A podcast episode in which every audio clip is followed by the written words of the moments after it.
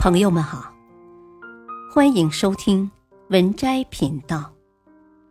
本期分享的文章是：好消息传回国内，中国竞选人当选重要职位，联合国正式官宣。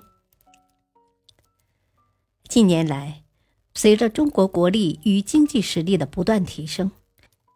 越来越多的国际大会也选在中国召开，同时在各类国际组织与大会中，中国人的面孔也早已不再新鲜。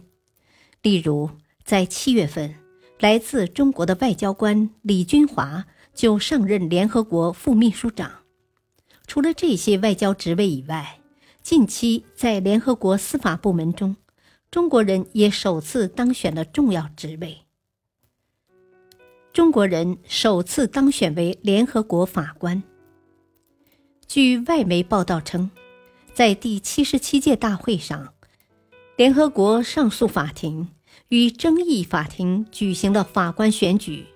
来自中国最高人民法院的法官高小丽、孙祥壮分别当选为上诉法庭跟争议法庭的法官。据了解。这是联合国法庭首次有中国人当选为法官，同时，上诉法庭跟争议法庭也是联合国司法体系中的重要部门。中国人的当选将为这两个部门的有效运作发挥重要作用。中国常驻联合国副代表耿爽表示：“中国籍法官胜选有利于提升亚太组专家在两法庭中的代表性。”同时，这也间接说明，中国在联合国的话语权逐渐增加，中国的国际影响力也在显著提升。而中国作为负责任的大国，可以很好的通过联合国这一平台，为维护世界和平做出自己的贡献。中国人担任联合国法官意义重大。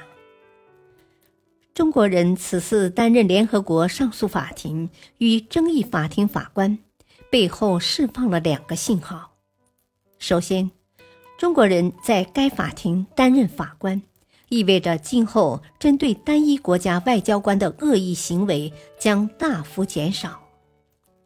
与公众印象不同的是，联合国上诉法庭跟争议法庭所处理的并非国家之间的边境。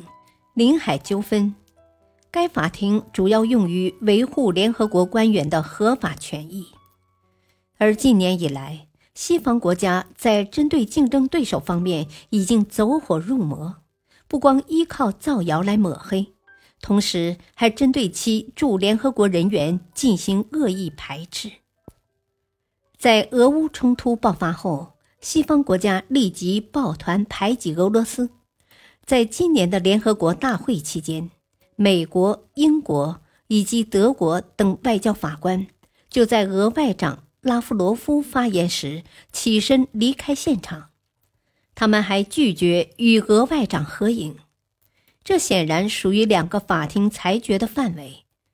相信在中国人担任法官后，这类恶意行为会得到不小的改善。其次。中国人担任联合国法庭的法官，也意味着西方在司法体系上的垄断逐渐被打破。自新中国成立以来，垄断了司法权的西方国家无时无刻不在各方面针对中国。联合国不仅通过决议封锁中国，同时还不断阻碍中国恢复自己在联合国上的席位。直到七十年代。在西方转变对中国的态度以及非洲国家的支持下，中国才最终拿回了自己的合法权益。而近年来，随着在国际法庭担任法官的中国人越来越多，西方在司法权上的长期垄断正逐渐瓦解。此次中国人担任联合国法官，更是向前迈向了一大步。今后。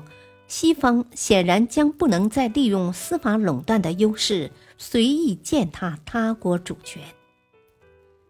中国新鲜血液的注入，或许能使联合国更加焕发生机。